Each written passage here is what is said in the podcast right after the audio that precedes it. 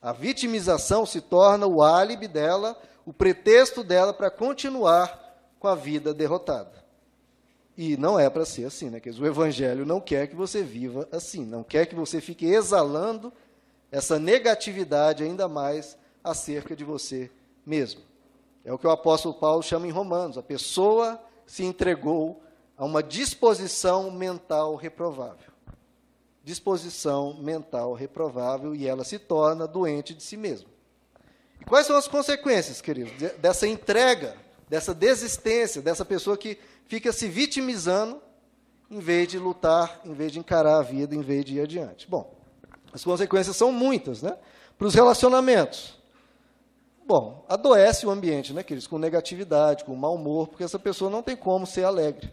Se torna uma pessoa pesada, vira um fardo mesmo conviver ao, ao lado de uma pessoa que só murmura, que só reclama, ai de mim, coitado de mim, está acontecendo isso comigo de novo. E é uma pessoa que, em vez de botar para frente todo mundo e a si própria, ela fica pesada. E ela começa a cobrar de todo mundo, porque como ela se sente vítima do mundo, se sente uma injustiçada, sente que tudo que é de ruim acontece com ela, ela começa a cobrar de todo mundo. E isso, é claro, prejudica os relacionamentos, prejudica tudo.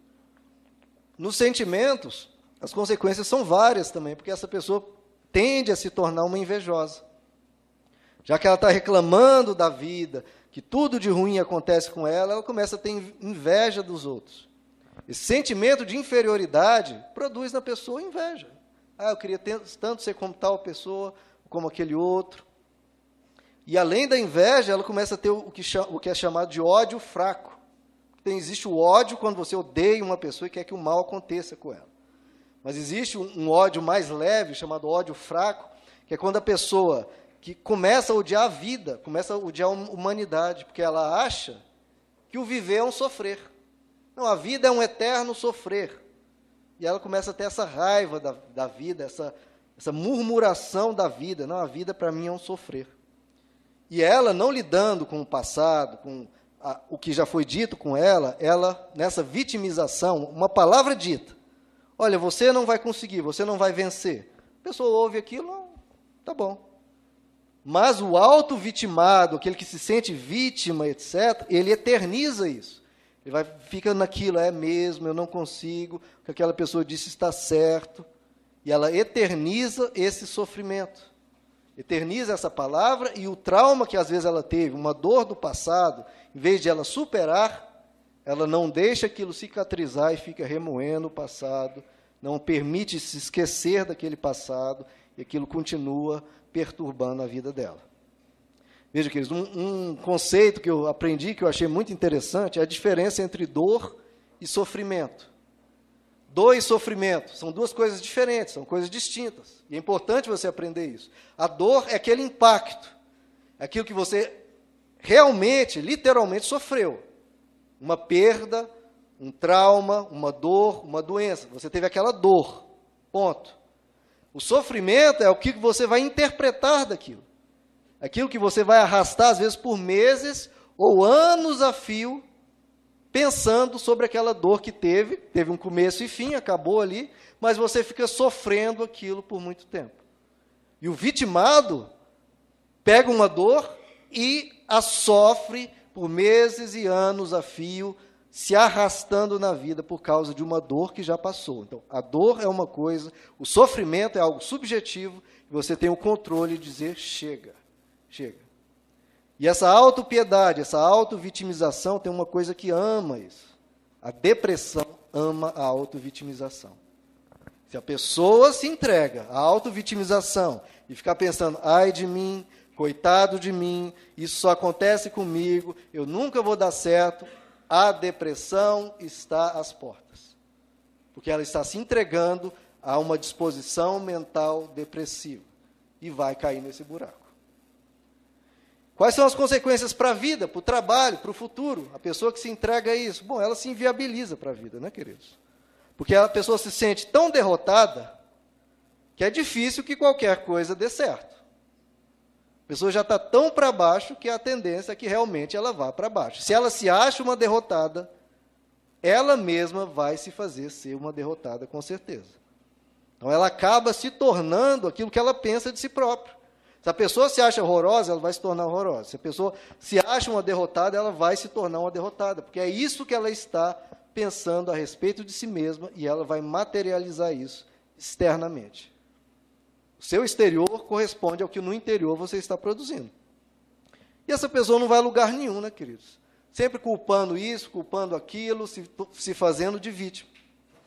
E aí, todo obstáculo, todo desafio, toda luta, todo obstáculo parece intransponível. Cada dificuldade que vem, ela multiplica por 10, por 100, por mil. Uma coisa que realmente é difícil, um problema que às vezes é desafiador, e realmente é, não estou aqui para diminuir um problema que às vezes você tem, e que eu tenho, todos nós temos problemas. A questão não é menosprezar o problema, a questão é não aumentar o problema que já é difícil. O vitimado, ele pega um problema que já é difícil e multiplica por mil. E aí, como é que ele vai conseguir? Porque ele mesmo se enfraquece, ele mesmo vem com medo. A coragem que ele precisava para vencer, ele joga fora e se curva diante do problema e se entrega ao medo. E aí não vai a lugar nenhum. Ele pega todo o copo d'água e transforma ele numa tempestade pega qualquer acontecimento da vida, uma discussão num relacionamento, uma dificuldade financeira, qualquer acontecimento e transforma aquilo num drama, numa questão apocalíptica, em algo devastador. Quando às vezes é um problema que, sim, é difícil, mas vamos resolver. Dá para ser tratado. Às vezes vai levar um mês, às vezes vai levar seis meses, às vezes vai levar um ano para resolver. Mas dá para resolver.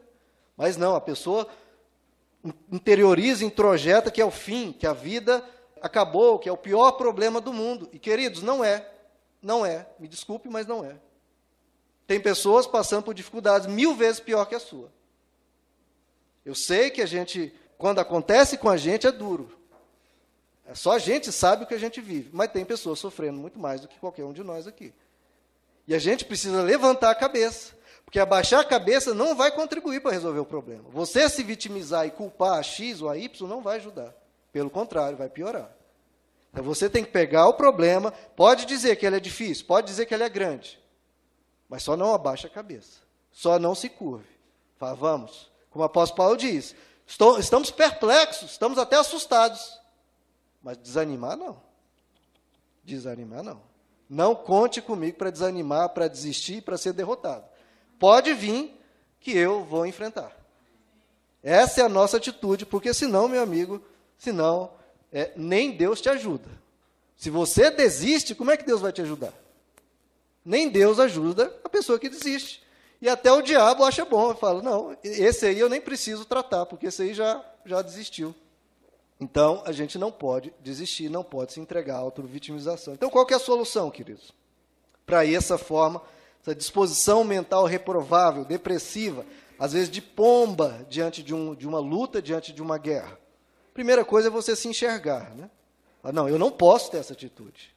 Porque se eu tiver essa atitude, eu vou ser derrotado na vida e minha vida não vai para frente. Então, a primeira coisa é você se enxergar e falar: eu não posso me entregar a isso. Pessoas já passaram por problemas muito piores e venceram. Então, eu tenho condições em Deus e com a ajuda dele de enfrentar isso e vencer.